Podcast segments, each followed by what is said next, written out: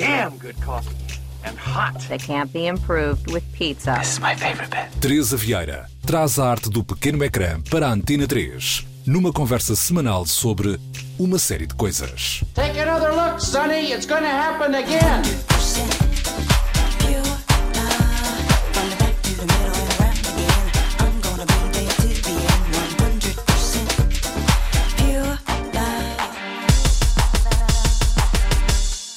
Antes de mais, queria-vos apresentar ao público deste programa. Portanto, gostaria de começar pela Rafaela, por uma questão de ordem alfabética. What? Rafaela, oi. Um. Conta-me coisas. Sei que lançaste um livro recentemente. Queres-me falar um bocadinho sobre isso? Quero, por acaso quero. Olha, lancei um livro de poesia queer, alternativa, tenho também textos. uh, opá, partiu de um diário hum, de recuperação de um acidente que eu tive, em contexto de filmagem. E então compilei-me textos uh, pá, com imensas referências também que me acompanharam durante a recuperação, livros, outras coisas. Ah, e lancei pela Dor da Correria, que é uma editora super fixe, independente, que também precisa de imenso apoio. E pronto, e está a correr bem. Os livros têm sido perdidos, mas, mas pronto. Falando em livros perdidos, Raquel. Estou a dizer isto só porque, pronto, eu percebi que provavelmente o livro se perdeu. Tu estiveste envolvida no Festival Feminista e queria saber se nos podias contextualizar um bocadinho sobre as motivações para a criação desse festival, na altura em que foi criado e basicamente o que é que vocês faziam e qual é que foi o feedback das, das pessoas em relação ao vosso festival. Sim, olá. Uh, bem, o festival começou mais ou menos no final de 2017, quando eu fiz uma reunião aberta para o pessoal se juntar ao grupo, uh, ao núcleo duro do festival, porque eu tinha estado no Festival do Porto e então segui mais ou menos o mesmo caminho que elas fizeram, que seria criar um festival só de voluntários, uh, completamente uh, autogerido, uh, sem, sem apoios monetários de, de, de sítio nenhum. Portanto, foi a partir daí começaram, começaram a vir pessoas às reuniões, lançámos um open call para atividades, que era o que eu já fazia com a Control, com a Zine feminista também que, que tinha. Um, e depois recebemos, nessa altura, né, em 2018, recebemos 150 propostas de atividades. Foi Uau. assim um- muito assustador para 20 pessoas uh, que não tinham assim uma base de nada, começámos mesmo do zero quase. Uh, mas o objetivo era sempre tentar uh, sermos uh, inclusivas, anticapitalistas, uh, tentarmos uh, falar de feminismos e não só de só, não existe só um feminismo. Um, e então conseguimos em março de 2018 fazer uh, durante sextas, sábados e domingos à volta de 30 eventos que foram desde cinema a teatro, a conversas, exposições, portanto tudo que tivesse o foco no- nos feminismos. Um, tivemos uma feira de zines, tiver, tivemos tanta coisa que eu agora não consigo lembrar tudo, teve concertos, festas, performances. E com essa primeira edição ganhámos um prémio municipal ah, no final de 2018, que também foi assim uma coisa super surpreendente, porque nós não fizemos o festival sequer a pensar, nem sabíamos que existia um prémio para isso. então foi muito fixe. Não, porque Ah, realmente, em termos de. pela breve descrição que estás a dar, dá para perceber que é um formato, uma temática, tudo isso era bastante inovador no contexto de festivais de Lisboa, que na verdade até é uma cidade carregada de festivais, mas que chega a um ponto em que há imensas lacunas que parece que não querem ser abordadas. E nesse caso, vocês preencheram aí uma grande lacuna que existia na. Sim. E foi o que sentimos da parte das pessoas, de que o programa, adoraram o programa, que eh, tivemos pessoas de vários países, do Brasil principalmente, foi, foi onde recebemos mais propostas, e porque também a equipa, também, a maior parte, também, a metade das pessoas eram brasileiras, e, de- e da parte das pessoas também tivemos um feedback incrível e estão sempre a perguntar quando é que é o próximo, já tivemos a segunda edição ano passado, e, e pronto, foi assim, para mim foi o, o, o meu momento maior em termos de ativismo e de organizar alguma coisa. Foi assim, é, é o meu maior orgulho, sinceramente, porque também eu sempre gostei de arte e o ativismo tem muito a ver também com a arte e com aquilo que, que nós fazemos não é só ir para a rua, não é só ir para as marchas, é também através da nossa arte e da nossa expressão criativa que podemos fazer ativismo e que fazemos, porque muitas pessoas, por exemplo, não podem sair à rua ou não, não têm capacidade de ir para as marchas maiores que acontecem na- nas cidades maiores. Sim. E então acho, acho que é, é importante valorizarmos esse tipo de, de arte e de ativismo. Sim. E agora estamos aqui as três reunidas para falar um bocadinho também de um tipo de, de ligação que poderemos ter com esta temática que é- que é no universo das séries, ou seja, que é algo que todos nós consumimos e bastante e que sempre foi uma questão da representatividade LGBT, tanto on-screen como behind the scenes, portanto, não só em termos de apresentação de personagens, de criação de personagens, mas quem é que cria as coisas, quem é que escreve as coisas e quem é que está à frente da câmara e de que forma é que essas histórias são contadas. Ah, opa, agora estar a ouvir a Raquel a falar sobre, sobre feminismo fez-me pensar nas questões da interseccionalidade. Tenho observado que é um grande desfalque, sabes? Tipo, as pessoas não se preocupam muito em perceber todos os lados da representatividade. E isso nas séries, exatamente, é, é, um, é um grande problema. Quer dizer, agora alguma esperança, não é? Mas mesmo assim é muito difícil perceber as questões de equipa, quem é que está por trás, eh, será que aquilo está focado num único objetivo? Eu vi, a semana passada vi o Disclosure, não sei se viram o documentário. According to a study from GLAD, 80% of Americans don't actually personally know someone who is transgender. So most of the information that Americans get about who transgender people are, what our lives are and are about, comes from the media. Uh, é incrível, é incrível, porque a Laverne tipo, fala imenso sobre isso e que toda a equipa do documentário também é trans. Uh, pá, pronto. E ela que se tornou bastante vocês. também um, um ícone agora mais recentemente também nesse... Especialmente depois, por exemplo, eu lembro-me do Orange is the New Black, que foi assim um grande boost para a carreira dela, eu Super. acho. E, e foi, foi uma ótima forma também de, de introduzir ahm, esta, esta pessoa icónica, maravilhosa, grande, grande atriz ah, neste universo. E portanto fico, fico muito contente também por saber que ela continua a fazer projetos e continua realmente a ter esta relevância ainda hoje. Sim, sim. Sim, ela é incrível porque ela não tem papas na língua. Ela, Exatamente. mesmo quando é entrevistada, há sempre aquela coisa da, da entrevistadora branca que faz sempre as mesmas perguntas. Ah, não, mas você é um homem, mas. eh, E ela. E ela- sobre a cirurgia, que acho que até fala no, no documentário, que há uma cena, Exato. já não sei se é. Não é porque a Barbara Walters, Katie Couric, uma, uma delas, Sim, é uma delas, que- agora não estou a lembrar. é, em que vai, vai uma rapariga que já não sei quem é, eu acho que até um, uma, uma mulher trans que participou no RuPaul's Drag Race, acho que é ela e agora não me lembro o nome dela. Sim, eu acho que ela é modelo, aliás. Ela é modelo agora, yeah. Exato, porque foi E é- assim. a entrevistadora pergunta-lhe pela cirurgia e pelo ah, o que é que tu tens aí? Não sei. E depois vem a Laverne toda boss, tipo, miga, não, não é para perguntar essas coisas, tipo, não se faz. E ela ficou Ah, super desconfortável, porque é super. normal. É, su- é Uhum. normal não saberes o que fazer quando estás tipo, à frente da câmara e tens que dizer que ou não tens, ou, ou tens, e depois há, há, tipo uma coisa de ah, mas as pessoas têm que, se- têm que se expor. Mas a questão é, imagina, uma das questões que, que para mim ressurge logo por aí é que, por exemplo, quando se introduzia algum elemento trans numa história ou, ou pessoas trans envolvidas em alguma coisa, a questão sobre elas era sempre essa, ou seja, Exato. tu não tinhas a, a construção de uma personagem como tens de uma personagem cis, branca, ou por exemplo um homem, vamos dizer, vá. Claro. Tipo, não tens, não tens esse tipo de construção e, portanto, basicamente, quando são introduzidos é um pouco naquele sentido pedagógico que nunca acaba, acaba por nunca ser, portanto, porque, porque é só centrado nessas questões. There is a one word solution to almost all the problems in trans media. We just need more. And that way, the occasional clumsy representation wouldn't matter as much because it wouldn't be all that there is. Eu lembro perfeitamente, e isto era a grande referência que eu tinha para hoje, para mim, a do Pose. Focus, children. It is time we remind the world who we are. Jackpot. Mother, what do we take? Everything. The category is royalty. Porque recordo-me perfeitamente que uma vez estava a ver uma entrevista em que estava lá MJ Rodriguez, estava lá India Moore e elas estavam a, a falar sobre a questão de ter atores que não sejam trans a fazer de personagens trans. Ah, e o que elas estavam a dizer é: isto é muito simples, meus caros. Então é assim, a partir do momento em que nós consigamos fazer personagens que não sejam trans, aí não haverá problema nenhum de haver pessoal cis a fazer de pessoal trans. Na boa.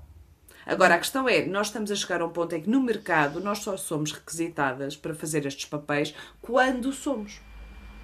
E é só sobre esta questão. E, portanto, nesse sentido, tinha ali aquelas mulheres a dizerem: Ok, nós precisamos de mais espaço na indústria e precisamos de um espaço que seja de o indivíduo e não simplesmente o trans. Simplesmente token. questões humanas. Yeah. Não é? Sim, porque normalmente as pessoas trans eram, eram sempre o token para preencher aquela quota da diversidade, da inclusividade e normalmente eram, eh, são personagens, eh, como tu dizes, só de. não são complexas, são super simples. eh, e são muitas vezes maltratadas. Eu acho que arg- alguns argumentistas são mesmo preguiçosos, sinceramente, Sim. porque não é assim, não é nada do outro mundo, são pessoas como todas nós e neste caso é, é muito tóxico essa, essa perspectiva que, que algumas personagens trans eh, foram, foram trazidas nos últimos anos e Pose veio, veio revolucionar tudo. Precisamente, precisamente. Não, e, e a questão é que, por exemplo, tu notas, no caso do Pose, notas isso, ou seja, é uma série que é realmente dedicada a mostrar um- uma, uma subcultura da ballroom.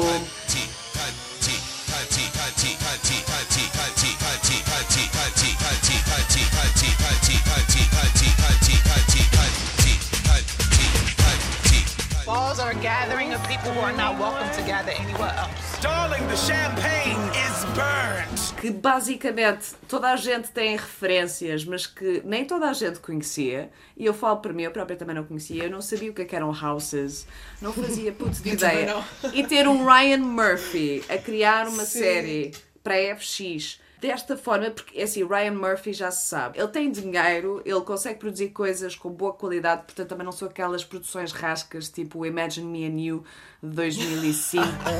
You make me feel something I absolutely cannot feel. I can't. I know. He's my best friend. Enfim. Saudades. Pronto, já mandei aí a dica da referência lésbica, está feito. Esse filme.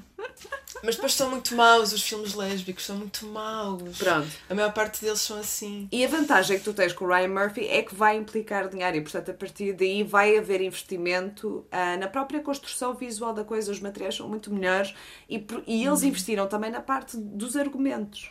E tiveram sensibilidade e, e realmente incluíram pessoas que também tiveram sensibilidade para saber como abordar esta questão. Portanto, tu tens na primeira temporada entre 87 e 88 e tu tens uma introdução a esta cultura da ballroom. Ok, vamos ver voguing, o que é que é isto, o que é que eles fazem. Tens uma personagem principal que é interpretada pela MJ Rodriguez, que é a Blanca, que basicamente tem HIV e que sai de uma house para criar a sua própria house e se tornar uma mulher independente que vai receber as suas crianças para basicamente ah, criarem uma família incrível. Uma verdade- chosen family. mesmo. Exatamente, exatamente. Clear the floor or prepare to be trampled by the magnificence you are about to witness. Walking against Electra Abundance. Blanca Evangelista. Depois também tens esse lado que é, por exemplo, algumas das as personagens depois que fazem parte dessa house que também abrem um leque bastante grande. Portanto, não é só. Tens tipo o dude que adorava dançar e que depois os pais descobriram que ele era homossexual e que não aceitaram. E depois tens a pessoal que na altura era trans e que tinha que se prostituir, que era a personagem interpretada pela India Moore, que também é extraordinária. Foi grande, grande É descoberta tão para mim. linda. É, ela é é. linda.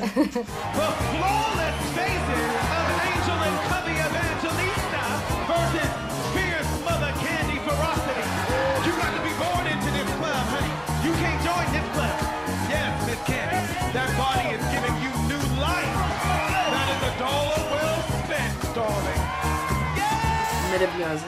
E portanto tens uma série que te mostra então esta cultura, especialmente na primeira season, e na segunda season, de repente tens uma carga dramática é fortíssimo, é fortíssimo. Y'all are whistling past the graveyard. Really? Your T cells have fallen below 200. I'm gonna have to move your diagnosis of being HIV positive to having AIDS. We are dying, and it's time that we fight. I'm not posing for a mugshot. Falar desta questão da SIDA e do impacto que teve, mas também a parte ativista. E portanto, nesse aspecto, acho que foi uma série bastante completa. Deu-te a parte divertida, do glamour e tudo mais, associado à cultura do ballroom, mas ao mesmo tempo também te deu um lado mais real, mais duro, que não era uma realidade fácil. E portanto, nesse aspecto, para mim, confesso, foi das melhores séries que eu já vi, especialmente tendo em conta esta questão da representatividade LGBT. It's about to go mainstream. Put away your glass slippers, Transarella. It ain't never gonna happen. All right, all right, it's all happening for us. Vogue has hit number one on the charts, and the word is. E by the way, quem gosta de Pose deve ver Legendary.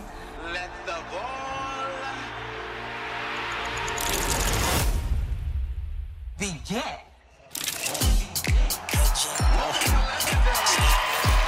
celebrated houses of history.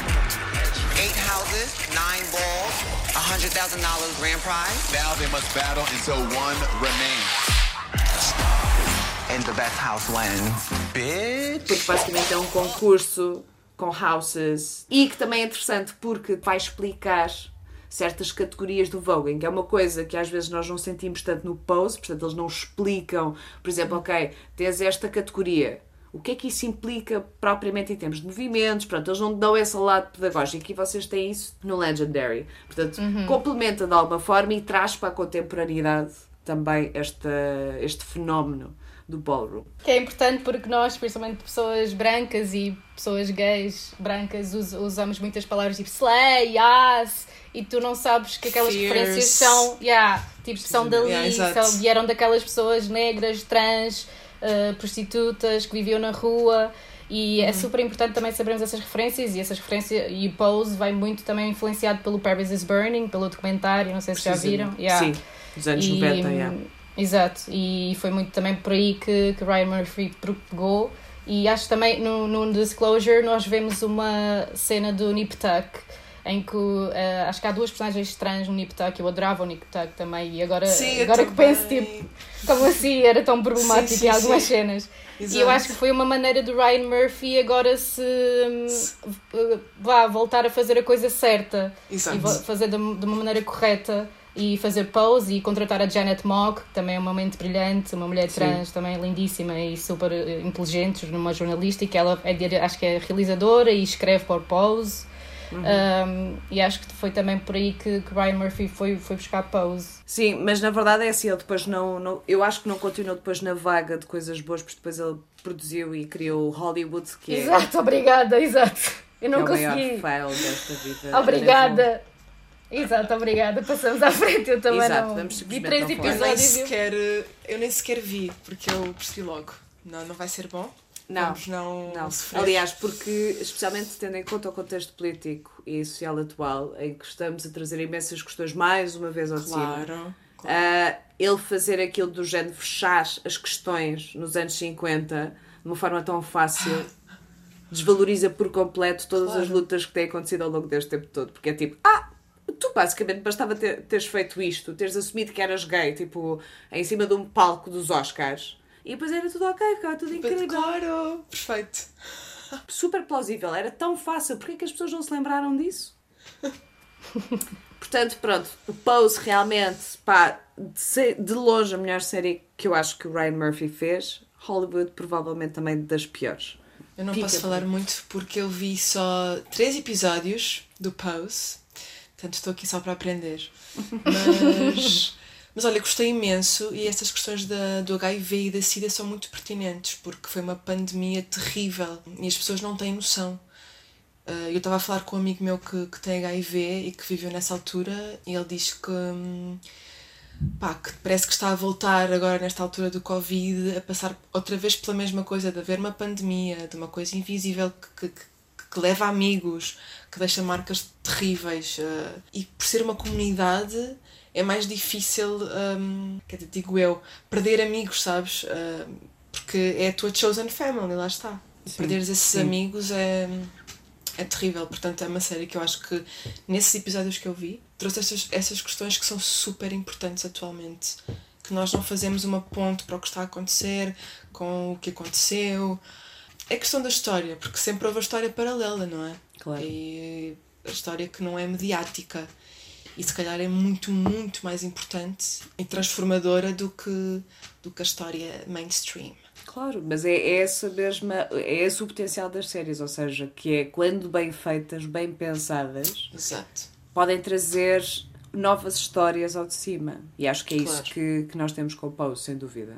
Eu também no início estava a falar da questão de, das pessoas que estão envolvidas e nós já tínhamos referenciado isso também, que é, por exemplo, lembro-me perfeitamente do uma das últimas séries que vi foi o 20s, da Lena White, e sempre fui apologista da questão de tu não tens de ser X para conseguires falar sobre X. Uhum. Mas a verdade é ter as pessoas envolvidas que sejam, Mas contribuem. Claro Ajuda. que sim, claro. E, e a verdade é que, acima de tudo, eu acho que eu não estou em LA, por exemplo, e não consigo falar de uma forma assim muito assertiva em relação a isso, mas sente-se realmente que existe esta necessidade de preencher as lacunas das cotas, mas que está a ser de uma forma um bocadinho mais razoável. E nesse sentido começam a surgir novas séries que abordam estas questões até de uma forma se calhar mais natural e mais bem feita do que era antigamente, em vez de ser só à Uhum. base de estereótipos, de noções preconcebidas que temos em relação ao que é Exato. é ser X, Y, Z, whatever. as pessoas são mais do que as suas identidades, neste caso sexuais. Precisamente, precisamente. E, por exemplo, outra das referências que eu tinha era hum, Steven Universe. We are the crystal gems. Garnet. Amethyst. Pearl. And Steven! já tinha comentado com a Raquel, no sentido em que são os desenhos animados super, super cute que foram feitos sei, pela sei. Rebecca Sugar, Sim. que, estava, que estava envolvida no Adventure Time, pronto, e que teve que deixar o Adventure Time para se dedicar a full time a esta série. E esta série, na verdade, é um coming of age do Steven Universe, que é baseado no irmão da Rebecca, mas basicamente o que é interessante neste universo do Steven, primeiro isto é uma série que é para crianças. Nós podemos ver, mas isto é feito para crianças. E na verdade, a questão LGBT e de identidades e tudo mais é abordada de uma forma hiper mega natural, ou seja, utilizando o potencial da fantasia para representar as coisas de uma forma indireta. Ou seja, tu tens. eh, o Steven está rodeado de gems, que são personagens que não são binárias, portanto não têm propriamente o encaixe de uma categoria qualquer. Depois tens transformação de personagens tipo que combinam umas com as outras e que transformam-se em algo diferente que tu não consegues categorizar. Depois tens várias demonstrações de afeto entre personagens que novamente tu não sabes categorizar muito bem, mas que tipo, parecem femininas, depois parecem mais masculinas, mas e a verdade é que tem sido muito, muito valorizada nesse aspecto de, de tentativa de demonstração de que não é preciso encaixar coisas automaticamente. Ao mesmo tempo também demonstra muitas questões de trauma, porque o Steven é uma pessoa que basicamente a drive dele era muito à base de procura da mãe. Portanto, ele tinha essa ausência na vida dele. Tens esta entidade que ele sabe que foi quem o criou, que era a Rose, que era admirada por todas as gems que rodeiam a vida do Steven e que basicamente o adotaram, eram amigas da Rose, ou mais do que isso, e que o adotaram, de alguma forma. Steven, you want to play them the song you wrote? Um, Come on, you wrote it for them. Seriously, he's really excited to live with you guys. It's, it's all he talks about. Don't you want them to hear it? Come on, Steven. yeah, we'll like it, even if it's bad. Amethyst. Uh, it's true, though. E que o tentam guiar nesta descoberta, tipo, da vida, ah, no crescimento durante a puberdade, e é realmente uma série rica em valores bons.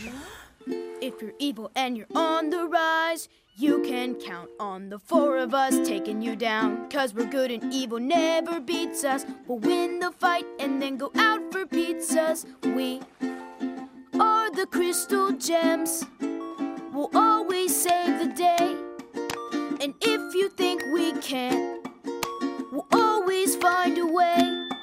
That's why the people of this world believe in Garnet, Amethyst, and Pearl and Steven.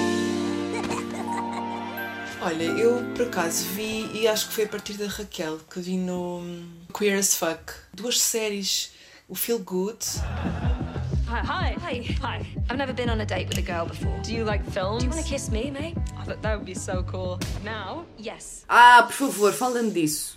Por favor. Eu E preciso Work in saber. Progress também. Can I ask a question? Uh, yeah. Before you do, Mhm. can I just remind you of one thing? It is not the job of the queer community, in this case, me, to teach the straight cis community, in this case, you. Foram as minhas assim preferidas nos últimos tempos. Ok. Mas queres explicar, Raquel? Eu sinceramente acho que estava com expectativas um bocadinho altas para Feel Good e fiquei. Sim, foi. Está bem. Gostei mais da Ah, Work in Progress. Sim, adorei Work in Progress, acho que também é muito revolucionária, ah, é super importante ela ser, ah, se identificar como uma pessoa queer, dyke, e depois relaciona-se com um homem trans pela primeira vez e as amigas dela ficam todas confusas e eu adorei isso. Ah, e acho que e, adoro o, o rapaz trans, o Theo, também é um, é um ator bem fixe, que também aparece no, The- no The Politician, mas o The Uhum. Politician também não, não consegui ver. Um, e, e a Work in Progress também fala muito da saúde mental e, e, uh, fala disso de uma maneira super natural. uh, e, e também ela já ser uma pessoa de 45 anos, acho eu. Portanto, são tudo questões que nós não vemos em lado nenhum. Não, não há séries em que se aborda isso tudo só de uma vez. E, e ser uma pessoa, prota- uma, uma protagonista butch também. Nós não temos muita representação Pois não. butch Não, de, de não. mulheres ou de pessoas uh, mais transmasculinas. Pá, eu adorei Work in Progress, yeah, também eu adorei. Eu, eu, por acaso, em relação ao Feel Good, estava com boas expectativas porque eu até gosto da May Martin. Eu gosto da- do registro de comédia dela. She's funny. Não sei. What did Mas you a think? série, yeah, não sei.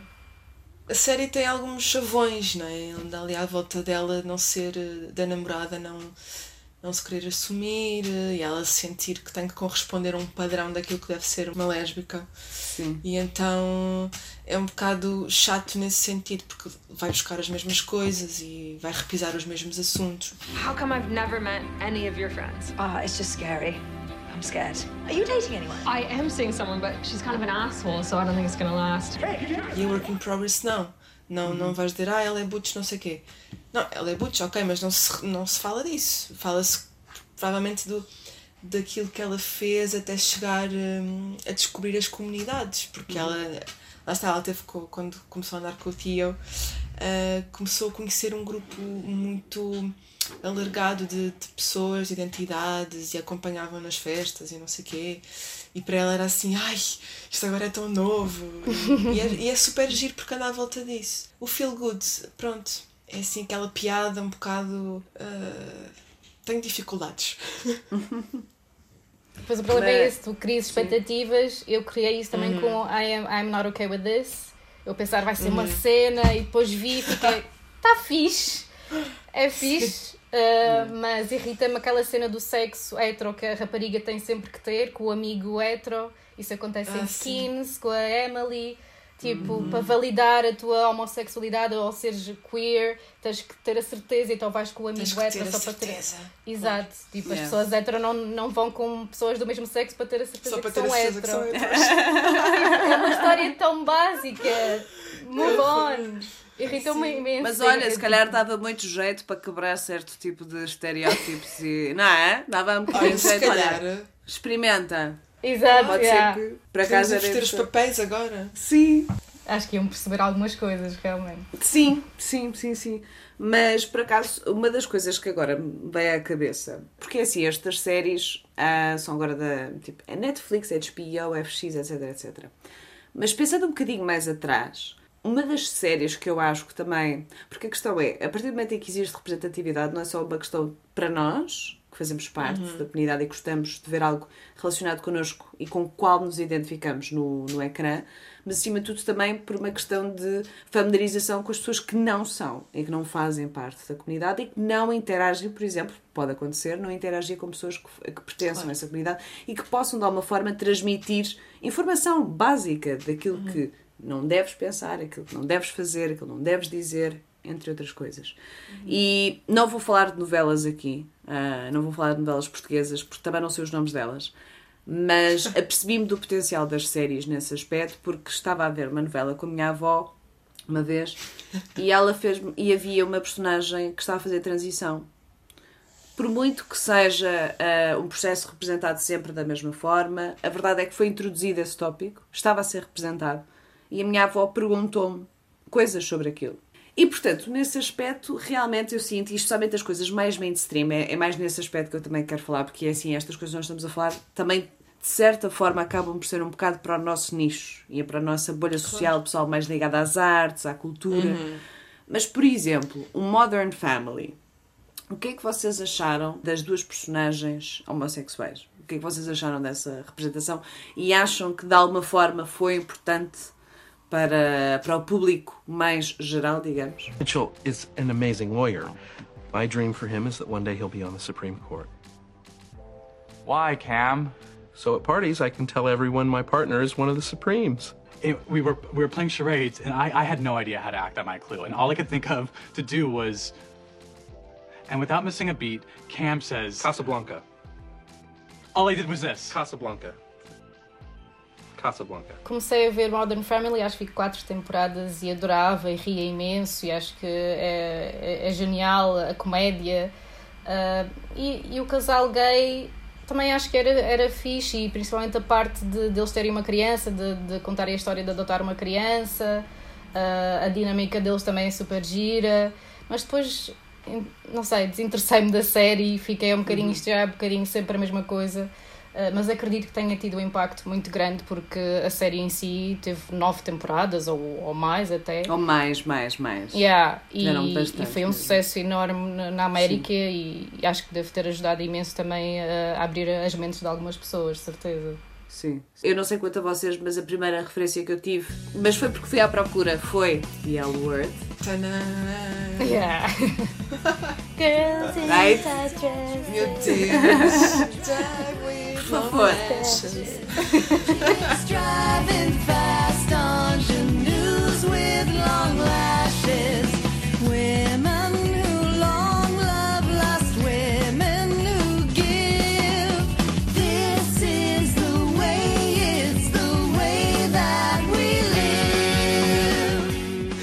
Não, isso é, isso é um marco, isso é icónico. Eu só vi uma temporada Ah. dela. Não é possível. Bem, vamos desligar, Rafa. que é para ela ir ver, ela tem que ir ver o resto. A sério, eu só viste uma temporada. Sim, viste a primeira temporada? Ai, E vi agora- pior. Pois é, é pior, é pior. Mas, Mas quando é que viste? Quando é que viste? É recente? Ou... Não, vi no décimo primeiro ano. Claro, eu acompanhei na RTP2, aquela Exato, coisa daquele horário secreto eu, dos yeah. pais. Oh meu Deus! Só de pensar Yeah. nisso eu estava na RTP2. Adoro. Eu lembro que eu. Sim. eu, desculpa, eu comecei a ver por causa da Solange F no curto-circuito a dizer ai, Sim. o amor está a dar na RTP2 e eu tipo, ok, vou espreitar. Pois, pois foi, lembro-me tão bem disso. Yeah, Mas aquilo era altura. Aquilo era super emocionante, porque para quem estava, falo por mim, mas quem estava assim a tentar perceber mais ou menos Uhum. o que é que se passava, aquilo era super, porque era explícito e é Uhum. foi a primeira vez que eu tive, que eu vi. Lá está, é a questão da representatividade. O quão importante Uhum. é tu poderes ver e te sentires ou não identificada. Não, não quer dizer que seja com uma série com um fi- ou com um filme, mas que é super importante. Mas mesmo assim o Elward teve problemas e acho que eu eh, acho que eles falam disso no, no Disclosure por causa do da, representa- Do Max. da representação de trans, o Max. O Max, yeah. Não, isso aí, muito eu por fora. acaso na altura, eu não vi as outras temporadas, mas vi alguns episódios depois soltos. Uhum. E a noção da agressividade Da era testosterona. sempre- Precisamente. Exato. E, e a verdade é que eu sinto que o The L Word sempre teve um bocadinho também as, as caixas que as pessoas já tinham em relação a certas. eh, daquilo que poderia ser ser lésbico, estão de certa forma ali representados. E hum, o que pode ser bom e o que pode ser mau, porque pode perpetuar certos aspectos mais negativos, acentuando-os. Ou seja, uma coisa é, por exemplo, na comédia explícita, em que qualquer tipo de característica é exagerada ao máximo. Aí é um bocadinho diferente porque qualquer personagem, por exemplo, do Modern Family, tem as suas características completamente exageradas. E, portanto, inclusive é o casal homossexual. E, portanto, nesse aspecto, faz parte da piada exagerar a coisa para toda a gente. Agora, neste caso do The L Word, havia realmente certos, certos problemas que eu acho que eles tentaram agora aliviar de alguma forma com o Generation. Cute. Yeah. Não sei se vocês viram esta, esta temporada. Há bocado estavam tão entusiasmadas com este tema. O que é que se está a passar? Eu acho que o original é melhor, sinceramente. Eu, eu quando, quando vi a primeira vez, só via as cenas da Shane e da Alice, porque eram as minhas favoritas. tipo, nos vídeos do YouTube era tipo só Sim, Shane and Alice scenes. Ah, e depois, uns anos mais tarde, é que fui ver tudo e percebi, Uhum. pá, isto até é super feminista, a questão da Betty e da Tina terem um bebê, a questão da, da, da Betty ser ah, ah, também uma pessoa ah, birracial. Há muitas coisas que eles falam na primeira temporada, por isso é que é muito forte. Eu acho que há, acho que há mais forte, sinceramente, ah, disso. Mas depois, na, na Generation Q, fiquei contente da Alice e da Shane voltarem, mas a Alice está muito diferente, sinceramente não... E eu sinto que eles tentaram, imagina, todo o tipo de erros que eles achavam que tinham dado no passado, eu, eu, eu sinto que eles tentaram fazer o check, check, check. Uhum. E meteram para Sim. lá imensas personagens só numa de vamos tentar salvar tudo. Exato. E eu senti que, no entanto, por causa disso, as personagens, as- a criação das personagens não foi aprofundada a um ponto em que realmente sentiste que tivessem sido bem construídas. Não acho que tivessem sido bem construídas. A personagem E- trans, tu não sabes quase nada sobre ele outra vez. Pois não. Não. Ele Não. aparece ali, E lá está, focado nos mesmos assuntos. Precisamente. Está a tentar ter uma relação com, com um homem gay, para tentar perceber, Exato. a perceber-se. Pronto, lá está, mais outra vez, porque não se sabe nada sobre a personagem, se calhar há alguma Uhum. profundidade, porque é tudo muito redondo Exato. nestas personagens. Sim, sim, sim, sim. sim. Claro que as pessoas que, que não têm conhecimento, não é? Que não estão tão inseridas nestes assuntos vão. Pronto, ok, é aquilo. Exatamente. Aquelas pessoas só pensam naquilo. Porque este é um grande aquilo. problema, é a perpetuação desse tipo de estereótipos. Esse é o grande risco destas coisas. E acho que é por isso que é importante falar sobre a questão da representatividade LGBT em qualquer contexto associado, mas neste caso das séries, no sentido em que a verdade é que moldam mentes, moldam perspectivas, tanto para a positiva como para a negativa.